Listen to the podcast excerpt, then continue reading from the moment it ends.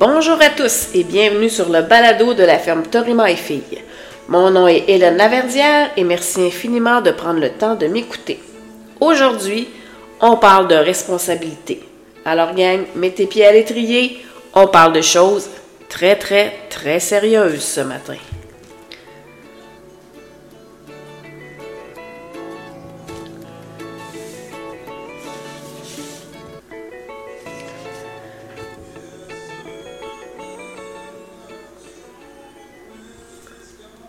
Alors, qu'est-ce que ça veut dire parler de responsabilité? Puis pourquoi je fais ça aujourd'hui?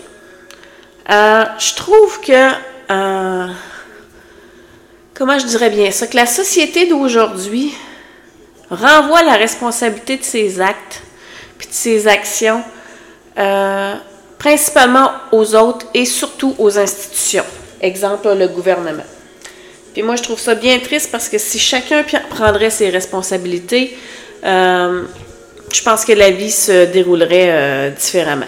Je suis très philosophe hein, ce matin, j'avoue. Euh, pourquoi ça m'a amené cette réflexion-là? C'est principalement parce que quand on circule sur les médias sociaux, quand on est sur Facebook, je suis abonnée à plein de, de sites sur Facebook que j'aime beaucoup, qui sont souvent une belle source d'information mais qui sont aussi, malheureusement, je trouve, euh, des endroits où les gens, à mon avis personnel, euh, se débarrassent de des chevaux, donnent des chevaux, euh, vendent des chevaux pas chers.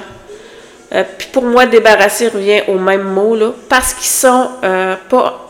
Ils, ils, prennent pas les décisions, ils prennent pas leurs responsabilités, ils font pas ce qu'ils sont supposés faire. Puis je trouve ça bien triste puis c'est au final, qui qui paye pour ça? Ben, c'est le cheval. Fait que, euh, je vous explique, j'avais envie de, le faire avec vous autres, euh, vraiment en vous donnant euh, des, des, expériences de vie, des exemples que moi j'ai vécu dans ma vie.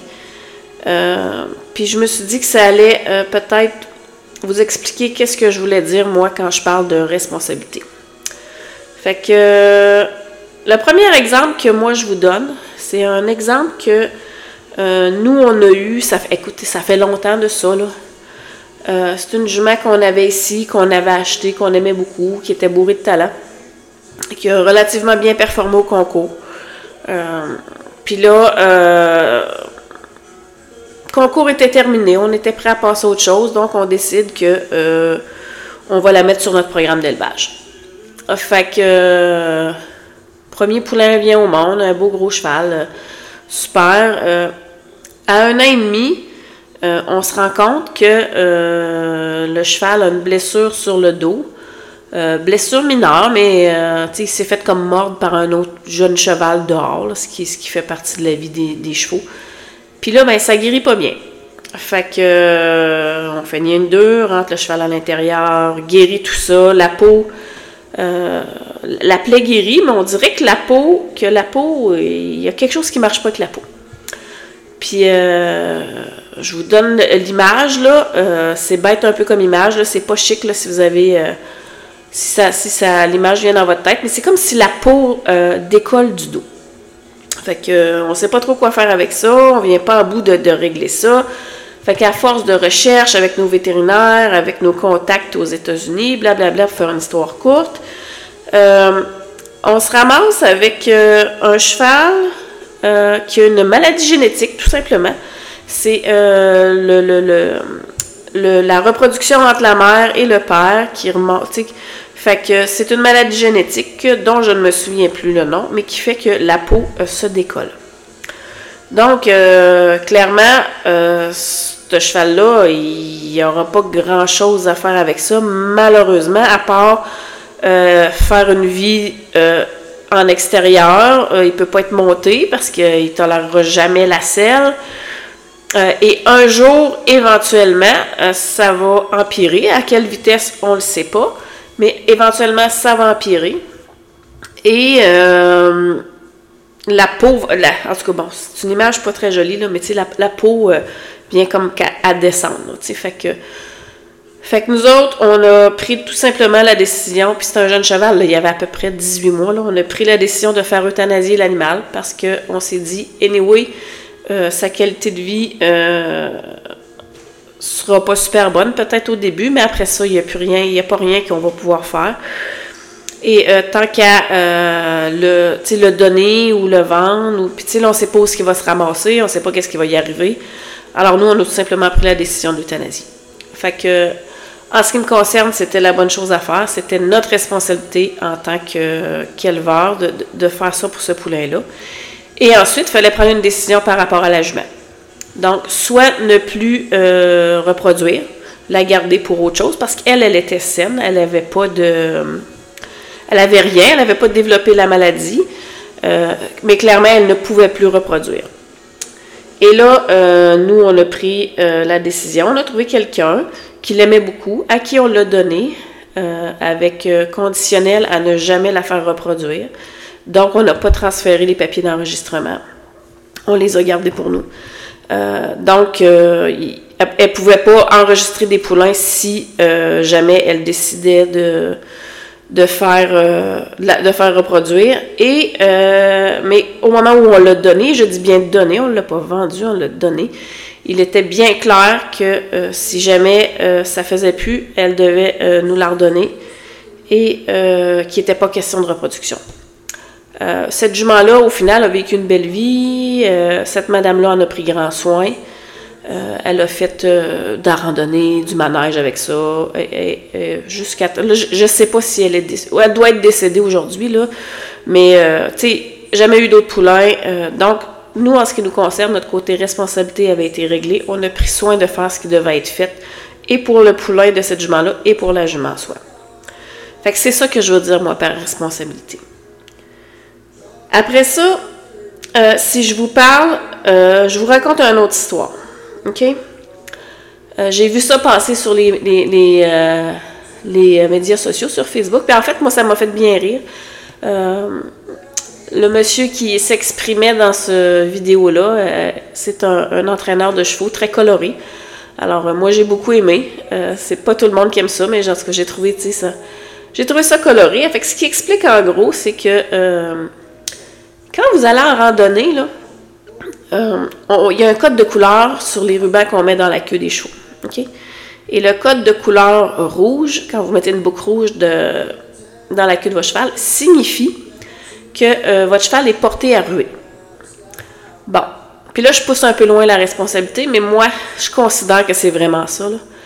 Alors, si vous mettez une boucle rouge, vous dites à tout le monde autour de vous, approchez-vous pas, euh, mon cheval rue. Mais en fait, au final, ce cheval-là, là, c'est votre responsabilité de vous en occuper.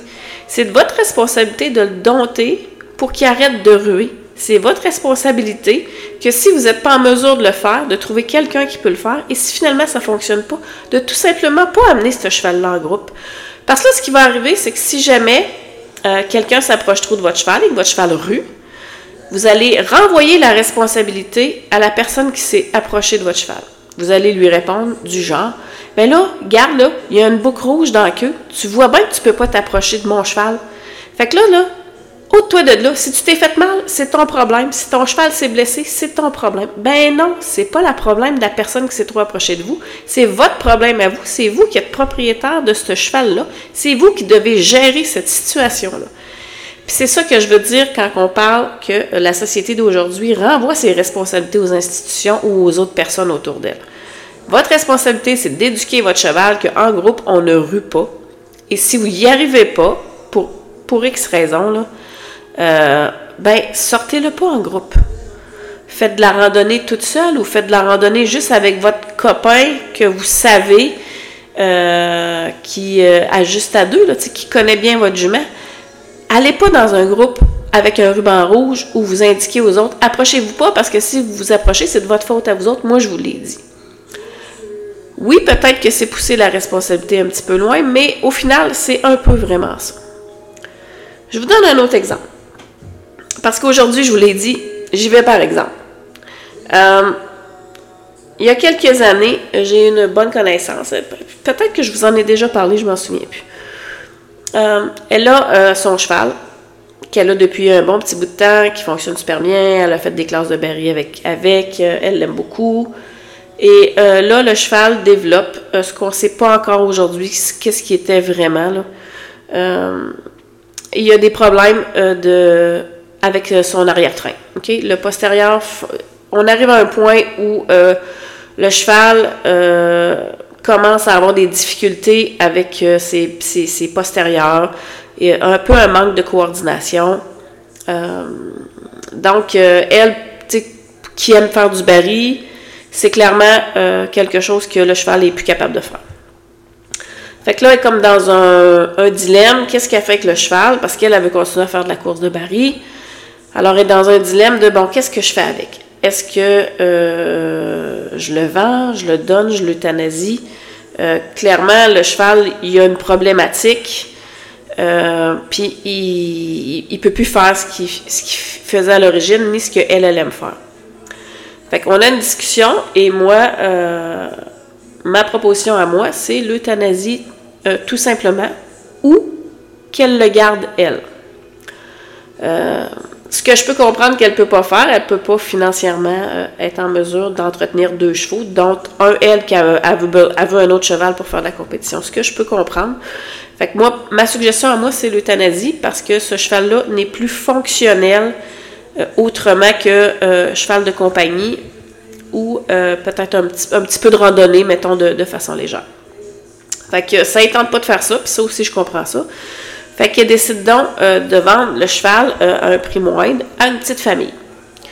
Fait que discussion avec la petite famille s'ensuit, blablabla, explique la situation. Tout le monde est d'accord avec ça. Les enfants sont jeunes. Fait que, dans le fond, c'est un cheval de compagnie qui va tenir, qui va tenir compagnie aux jeunes.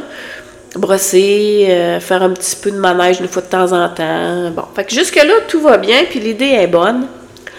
Euh, le cheval, il fait comme une petite vie relaxe dehors, puis ça va bien, puis euh, il fait ce, que, ce que la famille est supposée de faire. Mais là, bien entendu, le cheval est dans un environnement de vie qui lui convient. OK? Euh, dehors, il marche, mais aucun effort, qui demande que d'une coordination du postérieur. Bon, fait que ça va bien. Fait que le cheval, clairement, il va bien. Puis là, les enfants vieillissent. Là, les enfants arrêtent plus. Et là, les enfants décident que ce cheval-là, il a déjà fait du baril, puis que peut-être qu'on pourrait recommencer à faire du baril. Puis là, ben, les parents sont comme d'accord avec ça, parce que le cheval, il va bien. Mais le cheval, il va bien parce qu'il travaille pas. Alors, euh, les connaissances de ces gens-là sont relativement limitées. C'est des gens qui débutent dans le monde des chevaux, puis c'est bien correct. Fait que.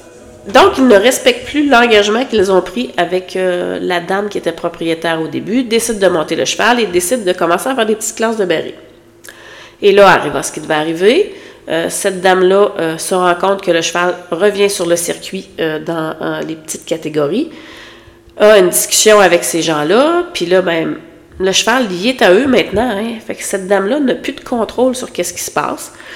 Et euh, les gens font du baril, et bien entendu, il est arrivé un accident, et le cheval a dû être euthanasié en catastrophe parce que le cheval, euh, l'arrière-train ne suivait plus, puis euh, il a tombé, puis il s'est fait très mal.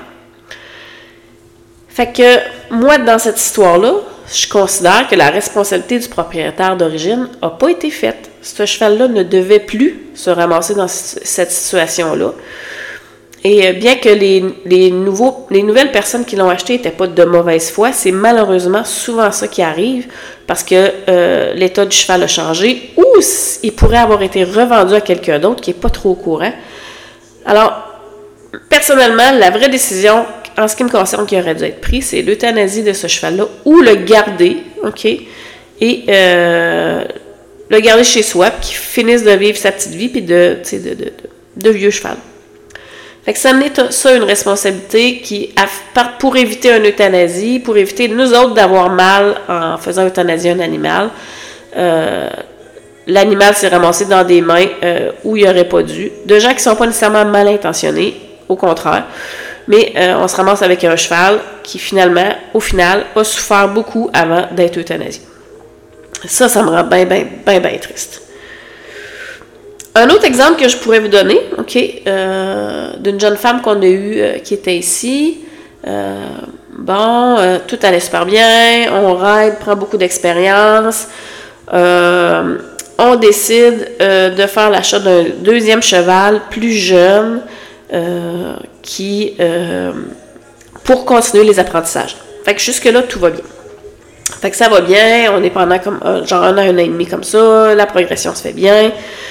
Et là, soudainement, bon, la fin du secondaire arrive, la jeune femme se la vie prend un autre tournure, ce qui est normal quand c'est euh, des, adolescents qui, après ça, passent du secondaire au collégial. Et euh, son intérêt pour l'équitation euh, disparaît, diminue ou presque disparaît. Donc, on se ramasse avec deux chevaux, un vieux cheval, qui lui, quand même, ça va, là, la, mère en prend soin, il est sur l'école d'équitation en même temps. Donc le cheval, il sort, ça va bien. Mais on se ramasse aussi avec un jeune cheval qui, au final, raide plus. Alors, euh, pour des raisons euh, personnelles, ces gens-là décident de changer d'écurie. Et là, on se ramasse avec un jeune cheval de 5 ans qui euh, ne sort plus, ou presque plus qui avait un bel entraînement, un bel avenir sur les circuits de concours. Euh, ça, c'est une histoire. Ça, ça va. C'est, pas donné à... C'est correct qu'on n'aille pas nécessairement sur les circuits de concours. Mais un cheval avec beaucoup de potentiel, beaucoup d'heures de beau travail à donner en manège, qui se ramasse à faire pas grand-chose au final. Fait que ça aussi, moi, personnellement, je trouve que c'est un manque de responsabilité. ce cheval-là aurait dû être vendu. Euh, vendu pour donner euh, l'option à quelqu'un d'autre d'apprendre de donner l'opportunité à ce cheval-là euh, de se bâtir une belle vie, de raider, euh, d'inculquer peut-être à une autre jeune fille ou un jeune homme ou une autre personne, une, autre personne, de, peu importe l'âge, de faire des apprentissages, éventuellement peut-être d'aller sur le circuit de concours, mais laisser un cheval en pleine en plein dans la force de l'âge, à ne rien faire dans un box, à juste aller dehors. Je trouve ça d'une tristesse infinie, juste parce qu'on a décidé que nous, on voulait pas vendre nos chevaux. C'était, à mon avis, pas la bonne. Encore, c'est toujours juste à mon avis, bien entendu. C'était pas la bonne décision. Ce cheval-là aurait dû être vendu et trouver une famille qui aurait pu en prendre soin comme il faut, ou une, personne qui aurait pu en prendre soin comme il faut, qui aurait exploité son potentiel. Fait ça, ça me fait, ça me fait, euh, je trouve ça bien triste. Mais bon, Hein, qu'est-ce que vous voulez? Je vais finir avec un, dernier cas parce que c'est pas tous les gens qui ne, prennent pas leurs responsabilités.